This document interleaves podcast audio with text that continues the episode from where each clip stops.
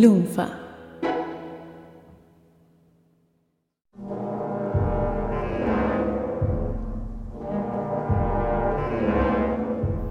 En una noche en San Francisco, a fines de los años 70, se juntaron en una pequeña sala Steven Spielberg, Brian De Palma y otros amigos de George Lucas que se estaban haciendo un lugarcito en lo que luego sería la revolución de Hollywood de los años 70. La idea era proyectar un primer corte de Star Wars para ver qué opinaban sus colegas y amigos. El tema es que a esta altura casi no tenían efectos en la película. Así que lo que hizo Lucas fue simular lo que serían las escenas de batalla espaciales super fastuosas, editando en el medio escenas de aviones de películas de la Segunda Guerra Mundial. Como para que se imaginaran acá hay escena de pelea en el espacio entre naves. La película terminó, las luces de la sala se encendieron y hubo un silencio total. Muy profundo. De Palma fue el primero que dijo que era lo que pensaba. El texto del principio es un embole, tarda mil años, no se entiende nada. El primer acto, ¿dónde está? ¿Quiénes son los personajes? ¿Quiénes son esos tipos vestidos como, como el hombre de hojalata de Mago de Oz? ¿Qué, ¿Qué película estás haciendo? ¿Dejaste fuera la audiencia? ¿La desintegraste? ¿No se entiende nada? Marcia, la esposa de Lucas en ese momento, lloraba totalmente.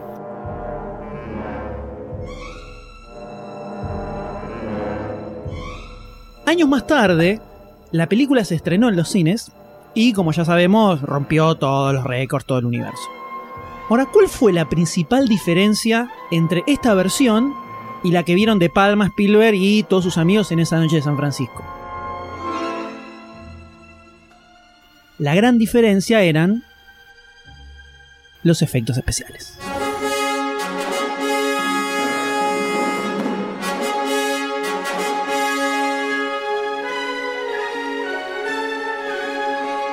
Bienvenidos a Podawans. Mi nombre es M y conmigo se encuentran Sayus. Goldstein.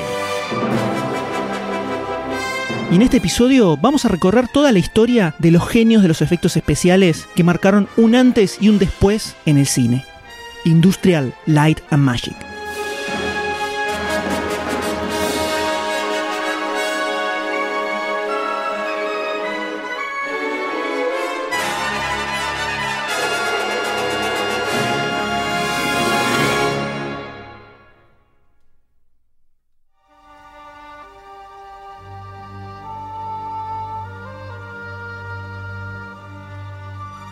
Industrial Light and Magic. O como a Lucas le gustaba llamarla la industria de la fantasía también, ¿no?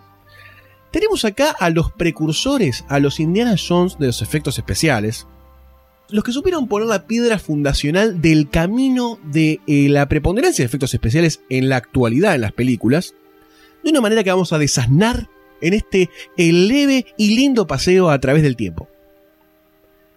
Cuando nuestro amigo gordito Lucas fue a plantearle a los cabeza de termo de Fox, les dijo que quería crear Star Wars y Fox le dijo, por supuesto, dale, créalo. Pero George Lucas le dijo que tenían unos requerimientos en cuanto a los efectos especiales. Y Fox le dijo, mirá, eh, acaba de casi caer el corralito, tuvimos que cerrar el departamento. Y George Lucas no tuvo la mejor idea que decir, toma de acá, y se fue. Y armó lo que hoy conocemos como Industrial Light and Magic. Ahí empezó todo. Ahí empezó esta carrera armamentística por el CCI. El gordo Lucas ya venía pensando un poco en crear un lugar en donde él pudiese satisfacer todas las necesidades que sus productos, sus películas y este universo a los Lord of the Rings que estaban creados en su, en su mente iba a necesitar. Y evidentemente le sirvió. Una de las cosas que me gusta a mí destacar de esto es por qué la sede es en California, aunque parezca un dato de color. George Lucas quiso irse de la parte de Hollywood que sentía que estaba viciada por parte de la industria y que perturbaba el lado de la fuerza de los efectos especiales que no, no, eran serviciales a un buen producto cinematográfico. Pero, ¿cómo fue y con quiénes que empezó esta carrera armamentística? George Lucas llamó a otro de los grosos de ese momento que trabajaba en ciencia ficción, que fue Douglas Trumbull, conocido por su trabajo en 2001 Odisea del Espacio. Douglas tenía otras cosas en la cabeza y rechazó pero no se fue sin dar un portazo con un nombre tirado hacia el azar, así que recomendó a alguien. Y ese alguien fue el tan conocido por el trabajo de Star Wars que generaría tantas cosas que luego vamos a hablar, que fue John Dijkstra. Que era un poco el asistente, ¿no? No sé si le preparaba café o trabajaba con él en algo un poco más real. A este muchacho John, George Lucas le tiró la. le dijo básicamente: Necesito hacer Star Wars, ¿qué carajo hacemos? Y este tuvo la gran idea casi de índole renacentista del 1500, de generar una suerte de cofradía de estudiantes, artistas plásticos, ingenieros, arquitectos, guionistas, un poco de todo, para definir el equipo que iba a dirigir Star Wars. Uno de ellos era Dennis Muren, genio absoluto, que para que tengan una idea ganó nueve Oscars él solo porque un poco su poder Jedi en, esta, en este grupo era ser especialista en manejar e incorporar nuevas tecnologías. O sea, era el encargado de agarrar una computadora, salir a la computadora y decía, a ver, tráemela. Se metía, analizaba, decía cuáles eran las cualidades y trataba de ver cuáles eran los atributos de esa nueva herramienta para usarla y para ver qué cosas podía hacer con ella. Era fundamental el trabajo de este muchacho. Joe Johnston, que para que se den una idea, la principal herramienta que tenía este muchacho era manejar eh, guion. ¿Y cómo llegó a Industrial Light and Magic? Por un aviso en el diario que buscaba guionistas. No lo podés creer. Y este muchacho se salvó para toda la puta vida, ¿no? Todo por leer el diario los domingos a la mañana con un juguito. También está Phil Tippett, que es director y es especialista en animación de criaturas y personajes. Que, como ya todos sabemos, es fundamental el trabajo que hizo para Star Wars en la creación de un, de un montón de personajes basados en los bosquejos de Ralph McQuarrie y varias ideas de George Lucas que eran bastante complejas de llevar a la realidad. También encargado de la parte de stop motion, que podemos ver un poco de su trabajo en esta época en la escena de Luke Skywalker peleando contra Rancor en episodio 6 de la trilogía original de Star Wars, que para el momento fue una escena bastante bien hecha, y muchas más como por ejemplo la salida del gusano en el asteroide, donde se esconde Han Solo. Hay un montón de cosas que este muchacho intervino con sus propias manos. Y un poco con estas manos y muchas más fueron como esta crew joven eh, de la mano de John Dijkstra y George Lucas, que los empujaba para que dieran lo máximo de sí, pudieron armar como la base fundacional de Industrial Light and Magic, en donde se proveería de muchísimos más estudiantes y gente que era experimental en este rubro, que no, era, no pertenecía directamente al rubro cinematográfico, pero que se iban metiendo y metían cada vez más conceptos de ramas y rubros diferentes que enriquecían y enriquecieron todo el proceso de Star Wars y de la creación de todo este universo.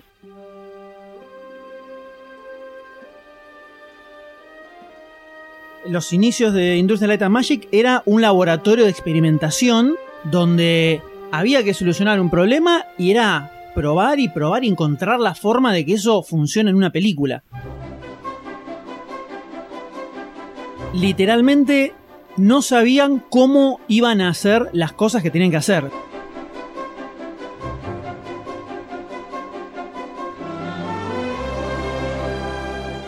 No tenían forma de filmar las escenas de batallas espaciales ni la gran mayoría de los efectos que tiene la película. Lucas lo agarra a John Dijkstra y le dice, mira, hay que hacer esto. Entonces, todo el primer año de ILM es el diseño y la creación de lo que después se llamaría Dijkstra Flex, que es la primer cámara con movimientos controlados digitalmente. Entonces esto permitía programar el movimiento de la cámara y repetirlo las veces necesarias para cada una de las partes que componían la toma y después cuando juntas todo eso que tenga coherencia y que todo funcione como tiene que funcionar. Esto tardaron un año en hacerlo, salió un palo verde y eran de las 800 tomas de efectos especiales que había que hacer para Star Wars, en ese año habían hecho una. Ah, hermoso. Entonces Lucas dice, bueno, por lo menos tenemos una. Pero recién tardaron un año entero para lograr que esa cámara funcione. Entonces eran todos muy pendejos, en los 70 se la pasaban escuchando música, era todo fiesta, laburaban todo el tiempo, porque no es que las 6 de la tarde me voy a mi casa, los tipos hasta las 3 de la mañana estaban laburando. Era un hobby, era un poco un hobby. Eran todos pendejos que estaban eh, creando cosas totalmente descabelladas. Además, también de otro lado tenían a George Lucas que les llenaba la cabeza de ideas re locas de lo que tenía en mente para, mostrar en películas. Y que los empujaba a dar lo máximo, que eso es algo que si uno ve documentales, entrevistas o lo que sea, siempre destacan eso de George Lucas como algo negativo y positivo, porque los empujaba a todos a dar lo máximo en, toda, en todas las cosas que se podían hacer. Es como un Yoda que le tiraba a la gente para que diera lo máximo y lo dieron, básicamente lo dieron. construían cámaras, construían computadoras, eh, inventaban tecnología bizarra para hacer las explosiones, para poder registrarlas, cómo hacer la composición de todas las tomas, los procesos químicos. Inventaban un millón de cosas distintas y estaban como locos. Todo la industria por afuera los veía como un grupo de engendros. que eran unos pendejos que hacían cualquier cosa y querían que cerraran porque era cualquiera lo que estaban haciendo. Ahora, todas estas cosas que vos estás comentando, inventos, invenciones, avances, formas, maquinarias, eh, ¿los patentaban de alguna forma o quedaban bajo Industrial Light and Magic y no los podía hacer otra, otra persona? No sé bien cómo es el tema de las patentes de, lo, de la tecnología en sí, porque después ILM se dedicó más a proveer servicios. Pero sí sé que cuando, cuando se termina Star Wars, que ILM se muda a California, como decías vos al principio, Dijkstra se va, funda su propia empresita, lo contratan para hacer los efectos de la primera película de Star Trek. Y él ahí mete la Distraflex a full en toda la película. Y medio que hay un quilombito entre Lucas y Dijkstra porque le dice, no, ¿cómo? Estás usando la cámara que inventamos para ILM con la guita que puse Ah, yo y que un pusimos palito. acá, te la llevaste para usar la voz y medio que hubo un quilombito, medio un juicio ahí, no sé bien cómo eso terminó, Muertes. Muchas muertes. pero hubo un quilombito con ese tema. Ah, no era tan, no era tan sencillo. No era tan bueno. No, ni pedo. Entonces, Spielberg, que era muy, muy amigo de ellos, dice que era como si fuera una especie de laboratorio de científicos locos, que era un lugar alucinante donde estar. Spielberg también era un pendejo en esa época haciendo cosas raras con tiburones. Entonces, en el medio, entre tomas, eh, agarraban eh, fuegos artificiales y buscaban formas raras de hacerlos explotar para lograr efectos de explosiones. eh, y hacían quilombo en todo el barrio. Qué lindo, qué divertido. Seis kilómetros del barrio. Qué divertido trabajar. Spielberg, dice- Star Wars, Eh, Sí, te entonces- pintaban la puerta de casa. Spielberg caía, caía en ILM y decía, eh, vamos a hacer cosas locas. Dice que el momento más divertido de su vida fue en esas etapas eh, iniciales de Industrial de Magic. Me imagino a Steve, a Steve Spielberg cayendo en una mesa con una bolsa de merca diciendo, muchachos, divirtámonos todos Y y repartía mañana". tarjeta, repartía tarjeta. Diviértanse, chicos. Y por la amistad que había entre Spielberg y Lucas, ILM pone como una especie de regla principal que era siempre le damos prioridad a los proyectos de Spielberg. Por esto de que eran como muy amigos. Entonces toda la producción de Spielberg está eh, Anclada a Industrial Light and Magic. completamente, completamente.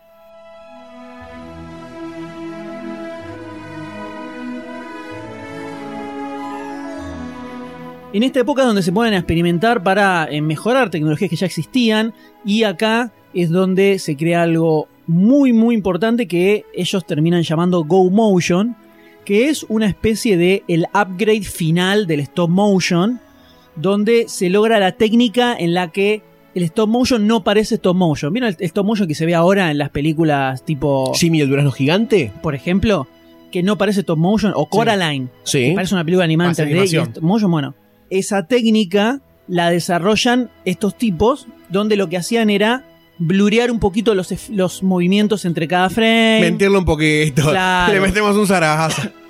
Entonces en esta época es donde hacen Dragon Slayer, que hay toda una escena de un dragón volando, que muchos dicen que es uno de los dragones más realistas que se hicieron y está todo hecho en stop motion. Eso da pie a un momento en donde el stop motion era prácticamente como un CGI analógico. O sea, no se veía eh, eh, todo medio duranga como por ejemplo eh, Hot de episodio 5. El que hace esto era Phil Tippett, que era como el grosso total del eh, stop motion. Y acá es donde ILM toma una decisión muy importante que es clave en la industria de Hollywood, que es la de abrir sus servicios a cualquier empresa externa que esté buscando un estudio para efectos especiales. Hasta ese momento había algunos, pero lo más normal era que cada productora tuviera su propio departamento de efectos especiales. Pero además era una época en la que todo lo que fueran técnicas o avances eh, tecnológicos era todo muy secreto, se trataba de guardar, el tipo, la, la empresa que descubría algo copado, se lo guardaba para ellos para ser los únicos que pueden tener esa tecnología. En cambio, ILM, cada película que hacían aprendían algo nuevo y abrían todo ese conocimiento a cualquier empresa que pagara. pusiera Sí, sí. el billetito que salía La eso. trasca. Pero estaba la posibilidad. Cambiaron la relación eh, producto y empresa que se dedica a resolver las cuestiones dramáticas en los efectos especiales de ese producto. Exactamente. Exacto. Entonces, de pronto, muchas producciones que hasta ese momento no tenían forma de hacerse, tenían un lugar donde realizarse. Pero acá Lucas es donde ve más allá de lo evidente Ah, para la mama. y dice, "Mm, acá creo que hay futuro en todo lo que es el universo digital para las películas. Estamos en los 80, señores. ¿eh? La computadora personal empieza a aparecer, estamos en los albores. Steve Jobs empieza a revolotear por Los Ángeles. Exactamente, entonces pensemos que hasta este momento las películas se editaban a mano, o sea, vos tenías el rollo de fílmico, se cortaba, se pegaba, se- tenías visores donde iba pasando la película y se iba ajustando así, Súper artesanal. totalmente. Y Lucas ve que tenía que ser posible editar una película incluso en una computadora. Él tenía como esa visión de que se pudiera manejar digitalmente el trabajo de sonido y el trabajo de edición de la película. Entonces, ahí es donde se le ocurre una idea que terminaría siendo la semilla del futuro de los efectos especiales en la industria del cine.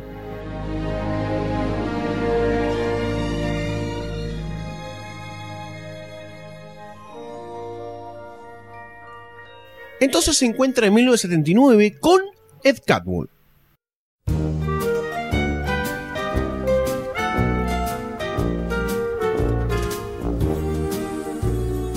Este muchacho estaba encargado de la Computer Division de Industrial Light and Magic, que tanto no la quería Industrial Light and Magic, no estaba muy cómoda con este departamento, pero existía. Era tan gigante Industrial Light and Magic que estaba ahí, estaba ahí. Era como la oficina del sótano. Algo así, los chicos estaban ahí sin luz.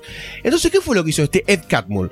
En su espíritu de innovación y de experimentación, llamó a un montón de nerds del MIT para empezar a experimentar con nuevas herramientas en la era de la computación. Entonces, Lucas lo que hace a este Catmull y a esta Computer Division, los agarra y les dice, muchachos, yo necesito que ustedes me inventen una serie de cosas que yo necesito para mis películas. Así directamente le dice. Entonces le dice, quiero que me creen un sistema de edición digital de películas. Quiero que eh, inventen una computadora que solo sirva para trabajar con gráficos. Entonces, los muchachos le dicen, ok, se ponen a laburar Y este sistema se llamó Pixar. Así la decidió llamar a su herramienta generada para emprender este camino en la animación. Y fue el, primer sistema de animación que se usaría para realizar el primer cortometraje experimental de la mano Industrial Light and Magic con Pixar Studio. Pero este corto animado sería no solo el primero de la industria de la animación por computadora, sino que también sería el catalizador de ideas como por ejemplo Toy Story a futuro, porque como dijimos el buitre Steve Jobs venía revoloteando este lugar, y así fue que George Lucas no le interesaba mucho este sistema de animación computarizada, pero a Ed Catmull sí le interesaba, y es por eso que se encargó de esta rama.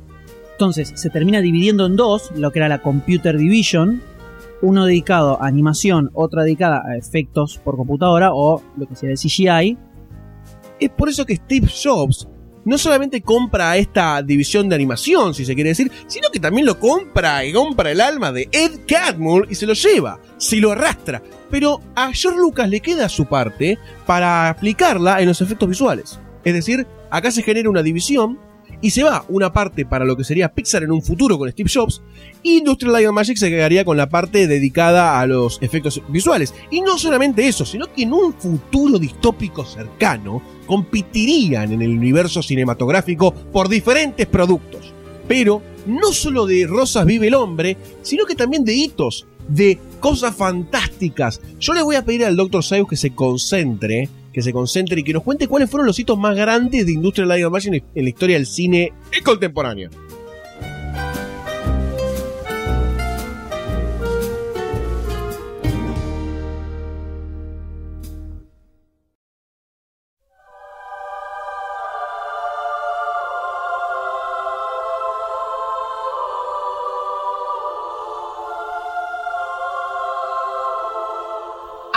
Tuvo varios milestones, así varios hitos que marcaron la historia del cine mundial y universal. Y te voy a nombrar un par nomás para iluminarte un poco a vos. Gracias, Goldstein. gracias por iluminarme. No, de nada.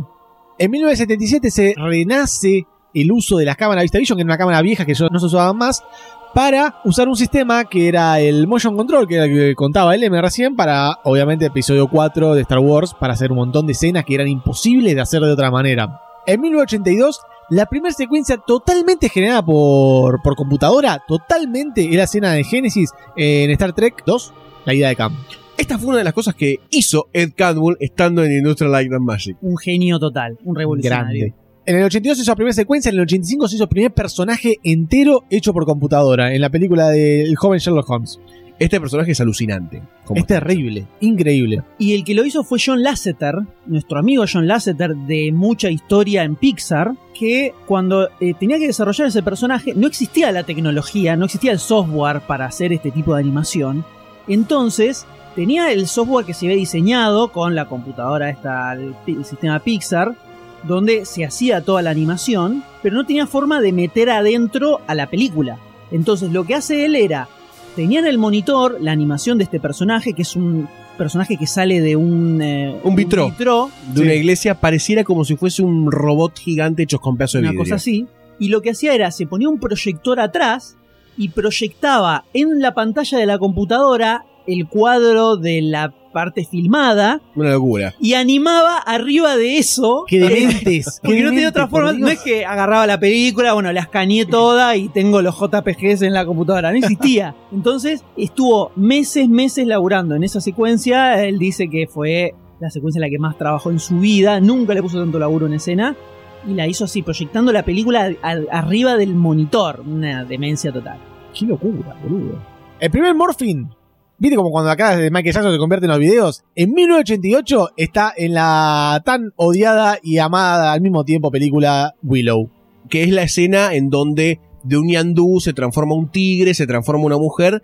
Que en ese momento yo recuerdo eh, que había generado bastante revuelo. Porque era una escena bastante osada para realizar. Sí. Y era casi imposible en ese momento. Porque además estaba muy bien hecha.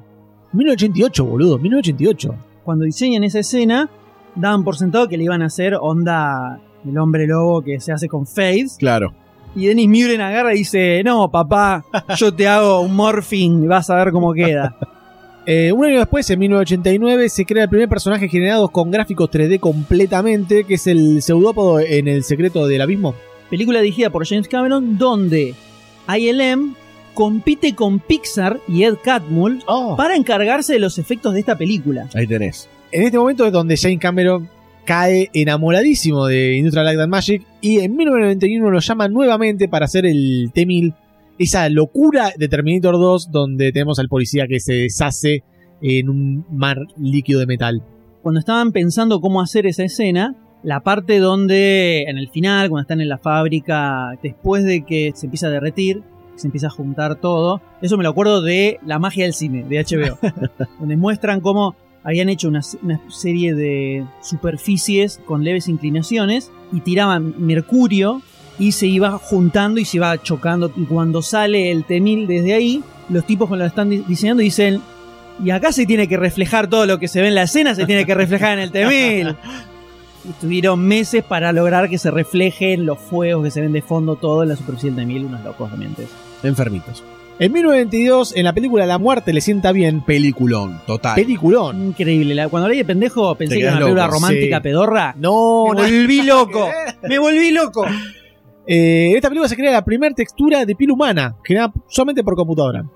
Para lograr todas estas hazañas visuales increíbles que hacía ILM, también tuvo que desarrollar, como decía LM, como decía Goldstein, un montón de hardware, un montón de maquinaria, un montón de ideas recontra locas para lograr estos objetivos que cada vez eran como más avanzados. O sea, cada vez era como se corría se subía la vara más y se llevaba una, a una locura increíble como es el T-1000, el caso del T-1000. Entonces se crearon, por ejemplo, el primer sistema de edición digital, el primer sistema de edición de sonido digital, el primer escáner láser de fílmico para pasar todo lo que uno filmaba a la computadora, la primera computadora para desarrollo de gráficos e imágenes de alta resolución, hay que saber que se llamaba alta resolución en esa época. Bueno, justamente esta máquina era la famosa Pixar que decía Goldstein recién, y el programa que se usaba era Renderman.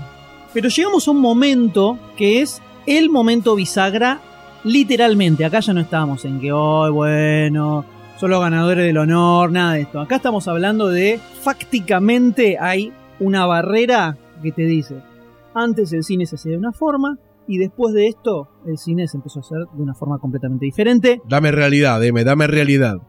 Cuando al señor Steven Spielberg se le ocurre hacer una pequeña película donde los protagonistas eran unos bichos muy grandes que se llamaba Jurassic Park.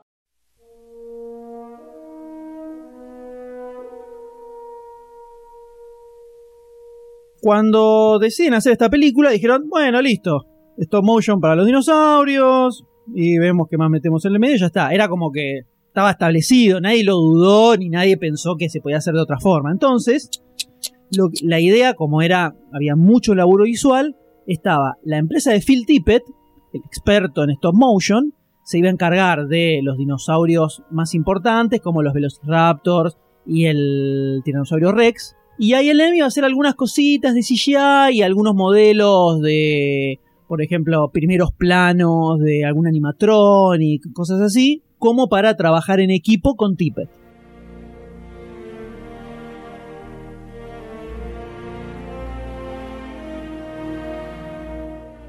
Pero Dennis Muren, el visionario del que ya tanto hablamos, agarra al grupete central de ILM y le dice, muchacho, esto, película grosa, se viene, dinosaurios, Spielberg, acá tenemos que ver qué se puede hacer de zarpado. Y empiezan a hablar entre ellos y dicen, yo creo que podemos hacer todos los dinosaurios en CGI a la mierda. Y va a funcionar todo mucho mejor.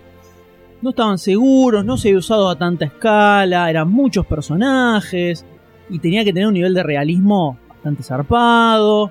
Entonces empiezan a dar vueltas, que no, que sí, y medio como que se genera una especie de célula rebelde dentro de LM y empiezan a experimentar por cuenta propia a ver qué onda si nos ponemos a animar un dinosaurio. Los separatistas de Industrial Light and Magic. Prácticamente. Entonces, agarran y se ponen a hacer pruebitas así, agarran dinosaurio, lo mueven, le meten una texturita. Ven que de repente empieza a tomar forma, como que empieza a funcionar, y hacen un videito de prueba donde se ven una serie de dinosaurios correteando por un parque, creo que era. Era creo que por un camino de tierra, como si fuese un parque jurásico. Se ven varios dinosaurios correteando por ahí. Entonces, uno de los capos de ALM ve que estaban laburando en esto y le dicen, ¿qué, qué, qué están haciendo? ¿Qué están haciendo acá? ¿Qué pasa? ¿Qué está pasando acá? Yo no pago las horas extra al pedo. No, estamos haciendo algo así. Lo ve y dice, agarrame esto, metémelo en un VHS y, Y nos vamos para y, lo- Florida. y nos vamos a ver a Spielberg ya. Entonces lo agarran a Spielberg, lo van a ver y le dicen, Steven, mira, te trajimos algo, vos miralo y decinos qué onda, decinos qué te parece. Le meten eso, ven esa imagen de los dinosaurios correteando, todos se quedan con el orto para arriba, no pueden creer lo que están viendo. Hay gente que lloraba emocionadamente, el D estaba ahí, lagrimeando mirando esos dinosaurios. El de que llora por cualquier Muy cosa. sensible, muy muy sensible. Y ahí Spielberg dice, listo, vamos a hacer todo, todo, todo por CGI. Firmamos todos los Todo lo contratos que haya que firmar. Lo llaman a Phil Tippett, le dicen, Ahí. Phil, Qué momento, ¿eh? ¿qué hace vieja? ¿Todo bien? Sí, mira, al final los dinosaurios no van, ¿eh? Eh, Así que después vemos si haces alguna boludez de la peli, pero va a ser todo ILM. Phil Tippett dice, ¿pero qué me está diciendo? Es una pavada, es una pavada lo que me está diciendo. Es imposible que puedan hacerlo yo, no va a quedar bueno, no va a quedar bien. Le muestran el video y literalmente Tippett dice, ok, listo, se terminó mi laburo. Voy a abrir un puesto no, de panchos. No, el stop motion acaba de morir. Esa es la frase que tira Phil Tippett en ese momento. Acá, el stop motion se murió. Todo esto después de Jurassic Park. Y acá es donde empieza la gran utilización del CGI a niveles cada vez más demenciales. Ya habían demostrado que el CGI era una herramienta muy fuerte para efectos fantásticos de acción y fantasía total. Pero después de Jurassic Park viene Forrest Gump, donde hay un montón de efectos por CGI que tienen recursos narrativos. No es espectacularidad de explosiones, sino que sirven para sumar a la historia que estás contando. Entonces, de repente, el CGI también es una herramienta muy importante para contar una historia. Bueno, todas las suplantaciones de Forrest Gump en videos históricos se hizo a través de Industrial Light and Magic, Exacto. que fue uno de los puntos más fuertes gráficamente hablando, como para decir, ah, mirá, Forrest Gump está al lado de Nixon, boludo. Sí, o jugando al ping-pong. También. El chabón movía, movía la, la paleta y la pelotita era toda CGI. En esta época dicen que Twister, como película, pusieron guita porque a ILM le dijeron, hacete una prueba de un remolino que aparece. lo hicieron, lo vieron y dijeron, está tornados". buenísimo, hacemos la película. Así compraron la idea de Twister, sin guion, sin actores, sin director, sin nada, viendo notó, el, el- el efecto de ILM del, del torbellino.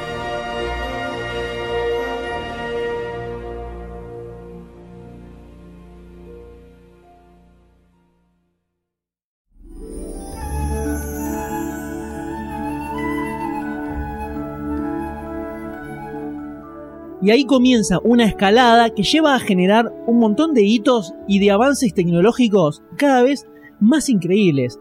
¿Como cuáles, por ejemplo, señor Sayus? Por ejemplo, en el 94, el efecto animado de la máscara, Muy Y- bueno, ILM, ILM. muy bueno. Eh, en Corazón de Dragón, Draco, eh, un personaje generado completamente por computadora, ILM. El primer dragón. personaje protagonista de una película Protagonista. totalmente por CGI. Impresionante. Es mucha carga también, ¿eh? Es el protagonista, es el personaje que está todo el tiempo ahí en pantalla. En 1999, el primer personaje creado también por computadora con anatomía humana, porque antes era un dragón, ahora con anatomía humana, es Imhotep en la momia. Imhotep. Llegando a fines del siglo XX, como todo cambio de siglo marca, hubo un caos en la industria cinematográfica, hubo un caos en la sociedad. Hubo gente que salió a comprar Villavicencio en bidones de 6 litros porque pensaba que se terminaba el mundo. En Los Ángeles, eh, sí, el Armagedón. ¿Por qué? ¿Qué pasó? Todo este cambio y este avance que Industrial Light Magic promovió como, como la panacea de la tecnología, eh, que llegó de la mano como, como Mr. Burns, brillando, les traigo amor, en una parte de la industria cinematográfica no cayó tan bien. ¿Y cuál era esta parte? Y la que se dedicaba más a lo que era practical effects o efectos reales, si lo queremos hacer una traducción al castellano, los artistas, los artesanos que se dedicaban a hacer escenografías, o la gente que hacía stop motion, o la gente que diseñaba personajes a mano, y muchos otros más que se dedicaban a la parte de practical effects, explosiones y un montón de otras cosas más, pero hubo como una epifanía de parte de muchos de estos involucrados en estos rubros, porque ¿qué pasó? Industrial Light Magic empezó a requerir los conocimientos de estas personas para no solo aplicarlos al CGI y a todo este sistema de eh, reconocimiento de anatomía humana, reconocimiento de anatomía de animales, etcétera, un montón de otras cosas más que fueron sumando, sino que los contrataron también para realizar bosquejos y lo que serían prototipos de muchas cosas que después se llevarían a la práctica del CGI. Entonces, muchos de estos artistas y artesanos se dieron cuenta que podían funcionar vinculados a la, a la industria del CGI y no separados. Y vieron casi que era un camino que tenían que empezar a andar y que era casi obligatorio hacerlo porque una no podía vivir sin la otra y era casi el, el- camino natural de las películas. Era evidentemente usar CGI porque abarataría un montón de costos y un montón de otras cosas más. Y para esto también se generó en la industria de los actores bastante... un rechazo bastante fuerte porque no podían interactuar con puntitos en el espacio. Era muy difícil. Eh, la escena, por ejemplo, en donde Robin Williams corre eh, desde la biblioteca en donde aparece la estampida en Shumanji, lo tuvieron que hacer un montón de veces porque él no entendía bien de dónde estaba corriendo, ni hacia dónde tenía que correr, ni qué era bien lo que lo perseguía. Es un cambio de paradigma para los actores también. Eh, se dejaron de actuar con personas en serio a pasar a actuar con cosas irreales. Sí, señor. Es más, Robin Williams necesitó tanto de la ayuda humana extra que agarraron como si fuese un, un conjunto de cosas que parecía un, ri- un rinoceronte y lo empujaban detrás de él para que se diera cuenta de más o menos cómo se tenía que desarrollar la escena. Una locura. Una locura. Y muchos de los actores, como por ejemplo Liam Neeson, a tener que actuar en episodio 1, eh, decía con Robin Williams mientras tomaban un par de whisky que era muy difícil, muy difícil eh, soportar el hecho de no tener que actuar con otro ser humano eh, y tener que actuar con bolitas de ping-pong puestas en palos. Así que fue un cambio de paradigmas muy fuerte el que planteó Industrial Light and Magic en toda la industria. Ya vimos que tocó artesanos, actores y toda la gente que está detrás de escena. Todo se vio revolucionado por Industrial Light and Magic. Todo, absolutamente todo.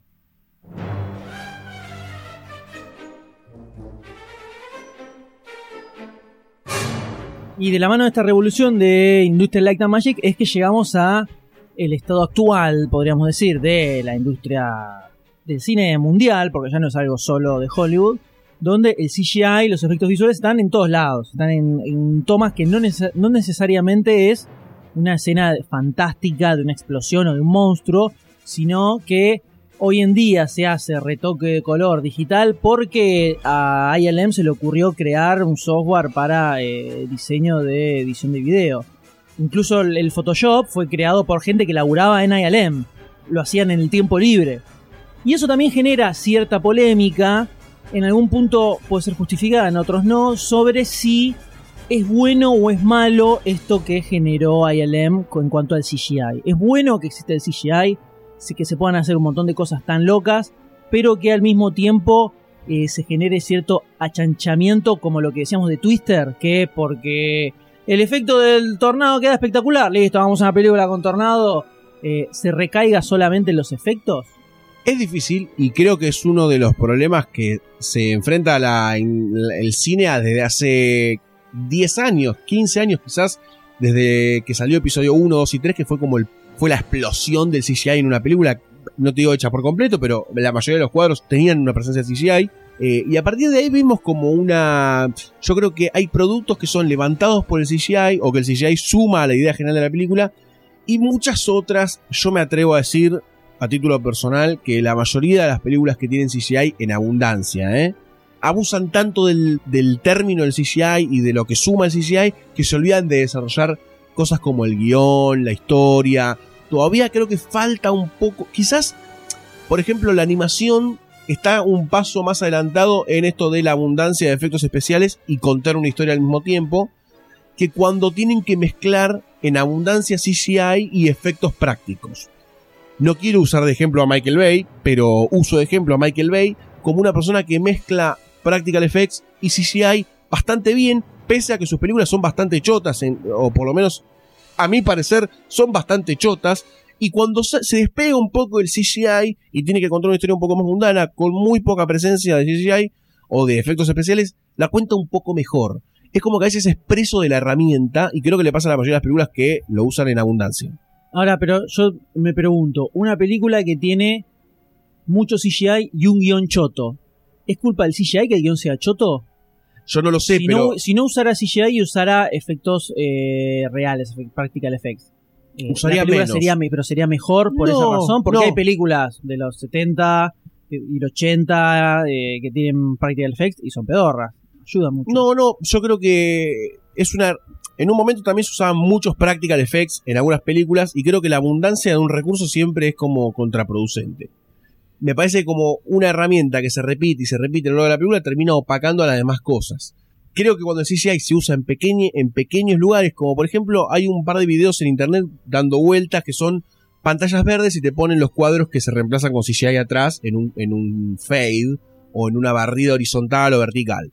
Y hay películas que vos decís, yo no sabía que esto era un cuadro CGI, pero es tan sutil y tan eh, poco preponderante en la película que termina pasando desapercibido casi. Eh, como por ejemplo encuadres en, en, en escenas de películas griegas que hacen solo de fondo y no necesitan tanto protagonismo. Pero ahí tenés, por ejemplo, el, tema de el CGI bien hecho y el CGI mal hecho. Más allá de la abundancia o no. Si ves un robot gigante, sabes que no existe robot gigante y no se puede haber hecho nunca el robot gigante, entonces un Transformer, por ejemplo. O sea, que nunca se puede haber hecho por otra cosa que no sea CGI.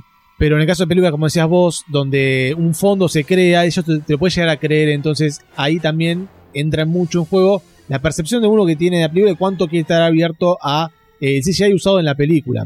Obviamente, por más CGI que, que se meta, si no existe un guion, si no existe algo que, que banque todos los efectos, por más que sea practical effect también, la película se va a caer por sí sola. Eh, no creo que el abuso de, de CGI sea el problema, sino el mal uso del, del CGI. Sí, y también algo que pasa, no tanto tal vez en los últimos años, pero sí al principio cuando se empezó a usar mucho CGI, el CGI envejece muy mal en general.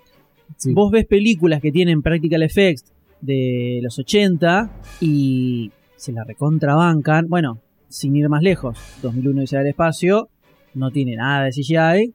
Y vos la ves ahora y se la banca, pero recontrabanca la película. Por esa razón, porque no tiene CGI. Y en cambio vos ves episodio 2 Y no se la y hay un montón de escenas donde se nota que está todo superpuesto, parece el Chapulín Colorado. Obviamente eso tiene que ver con una cuestión de evolución de la tecnología. Los últimos años mejoró muchísimo más. Mismo en episodio 3, como comentábamos en el podcast de episodio 3, hay muchas escenas con CGI que se ven súper realistas y se la banca hoy en día. Pero también el CGI tiene como parte a favor que te permite crear mundos Sí. completamente nuevos, como por ejemplo la película de Warcraft, que la está haciendo ILM, y que es todo CGI ahí prácticamente. Gollum es un personaje en CGI, que no se podría haber hecho sin CGI. ¿Cómo haces a Gollum sin CGI? Es un chabón disfrazado No, de muy un difícil, enano, se puede, uno de los enanos de George Lucas. Aunque en contraposición también, quizá, o no sé si en contraposición, sino sumando a la idea de que el CGI bien hecho está bien, obviamente, ¿no? Y el malo, obviamente está mal. Es mal. Pero, por ejemplo, Hellboy 1 y 2 tiene como una mezcla bastante copada de entre practical effects eh, o maquillaje aplicado a los actores, que lo mezclan de vez en cuando cuando el actor no puede hacer una escena que, no sé, salta, vuela o etcétera, usan CGI aplicado a ese personaje. Ese balance me parece que se la banca más todavía que usar solo CGI si podés usar Practical Effect, ¿no? Porque obviamente un Mazinger Z gigante no lo podés hacer con Practical Effect, un Godzilla tampoco. Pero si podés mezclar Practical Effect con CGI, creo que es un valor agregado para el CGI también. Ahí está el ejemplo de Jurassic Park, que muchas escenas de Jurassic Park se las siguen bancando hasta ahora por el hecho de la combinación de los dos efectos. En escena donde es un practical effect y la próxima escena por ahí es eh, Un animatronic. un animatronic o lo que sea o CGI y como que te la van intercalando tanto que vos perdés un poco el sentido decís ah no todo este crea- todo este bicho está creado por computadora todo este bicho está creado por es un es un muñeco y esa intercalación de escenas de CGI y practical effect eh, hace que se que también en el tiempo es una película del 93 94 y se la sigue rebancando por ejemplo Yo creo que el principal desafío que tiene CGI, que todavía no se logró eh, Del todo. del todo, es en todo lo que es orgánico. O sea, hoy en día ya un paisaje completamente hecho en CGI, vehículos, edificios, todo ese tipo de cosas, no te das cuenta ni en pedo que es CGI. O sea, Velvet, Velvet es una serie española eh, que ocurre en los 60. Lo único que existe construido de set es el frente de las galerías hasta donde terminan las vidrieras.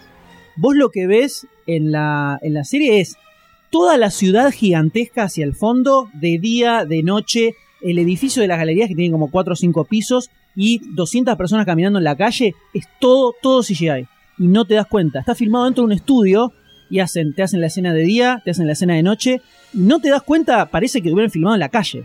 Y estamos hablando de una serie española, no estoy diciéndote Star Wars eh, episodio 7. ¿eh? Ese tipo de cosas, el CGI te abre la posibilidad absolutamente. Ahora, la creación de personajes orgánicos, llamémosle, por CGI todavía se nota que es CGI. Orgánicos humanos, ¿no? También, o orgánicos en sí, general. en el mismo en los trailers de Warcraft te das cuenta del personaje que está hecho en CGI y el personaje Sí. que no está hecho en CGI. Eh, Es una película que están haciendo ahora. Es resarpado igual, los monstruos son impresionantes, está todo buenísimo. Pero lo ves y seguís diciendo, bueno, esto es CGI. Claro. Hoy en día, un auto en CGI, la gran mayoría de las persecuciones que ves es todo CGI. Ni en pedo te das cuenta que es CGI.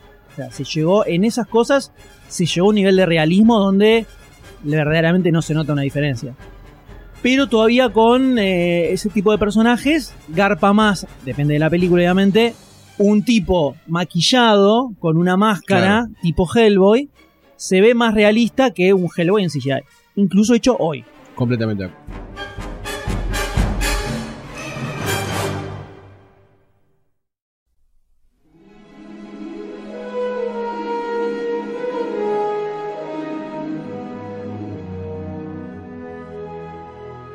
Pero al margen de todo esto y de cualquier debate que podamos hacer, no hay absolutamente ninguna duda de que ILM, que fue el principal caballito de batalla de George Lucas, donde metió todo el huevo y fue lo que hizo que tuviera para comer, básicamente. Sí. y le sobraba un poco más también de plata Y una de las cosas más importantes que compró Disney, además, cuando compró eh, Lucasfilms, porque todos piensan en Star Wars, Star Wars, pero también compró Industrial Light and Magic, que no es una boludez, verdaderamente son súper pioneros en un montón de tecnologías que incluso exceden al cine, porque estamos hablando de que los primeros software de edición de sonido y edición de imágenes y de video digitales los inventaron ellos. O sea, cualquiera que hoy en día está editando una publicidad está usando software que fue generado inicialmente en ILM en los 80. Entonces, verdaderamente no cambiaron solo la industria del cine, sino que cambiaron además el arte digital en general.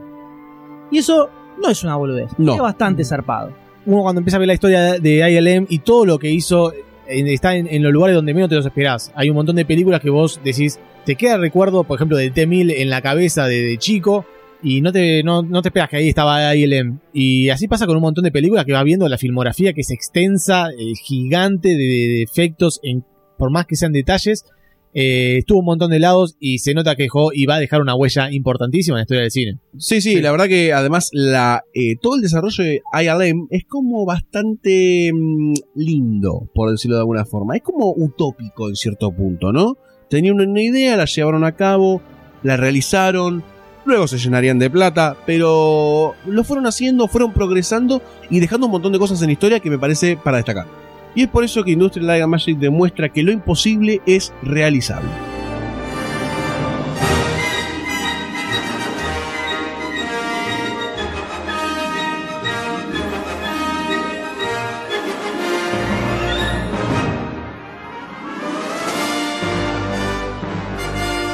Si querés escuchar todos los episodios, puedes encontrar Podawans en iTunes, iVoox o en tu aplicación de podcast favorita.